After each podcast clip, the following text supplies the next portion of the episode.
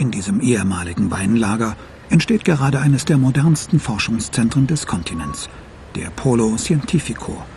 Unter anderem wird hier auch das erste Max-Planck-Institut Lateinamerikas gegründet.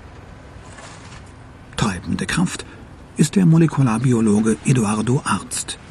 Der Nachfahre österreichischer Juden hat das Projekt Polo Cientifico in allen Etappen geplant und gesteuert. Ich glaube, das Projekt wird verschiedene soziale Auswirkungen haben. Die Wissenschaft wird im Kontakt mit den Menschen sein.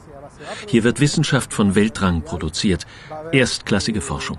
Aber das Ziel ist, die Gesellschaft mit einzubeziehen. Derzeit hat Eduardo Arzt seinen Arbeitsplatz noch an der Universität von Buenos Aires.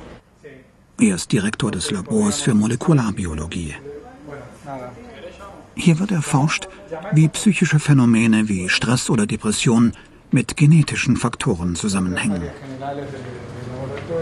Mit vollem Einsatz und grenzenlosem Enthusiasmus treibt Arzt gleichzeitig das geplante interdisziplinäre Forschungszentrum voran.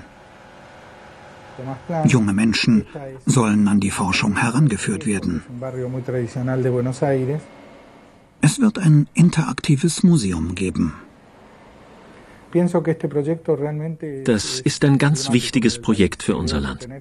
Der Polo Cientifico, das erste Max-Planck-Institut Lateinamerikas in Argentinien, das ist für die Wissenschaft hier sehr wichtig. Und davon wird etwas in der Zukunft bleiben. Dafür habe ich diese Anstrengung auf mich genommen. Der Polo Cientifico soll die Wissenschaft in das Stadtviertel hineintragen. Ein symbolischer Ort für den permanenten Wechsel zwischen Exzess und Krise in Argentinien. Wein aus dem ganzen Land wurde hier per Bahn angekarrt, zwischengelagert und verkauft. Später, als das Gebäude schon eine Ruine war, wohnten hier 150 obdachlose Familien.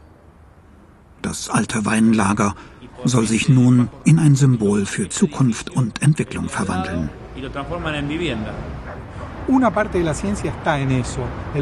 Wissenschaft ist ein kultureller Wert an sich. Das ist sehr wichtig, aber es reicht allein nicht aus. Die Wissenschaft muss auch zu produktiven Ergebnissen führen.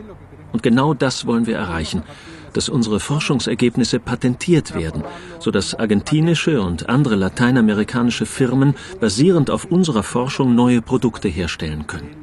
So können wir zur wirtschaftlichen Entwicklung beitragen. Ich glaube, wir können das schaffen.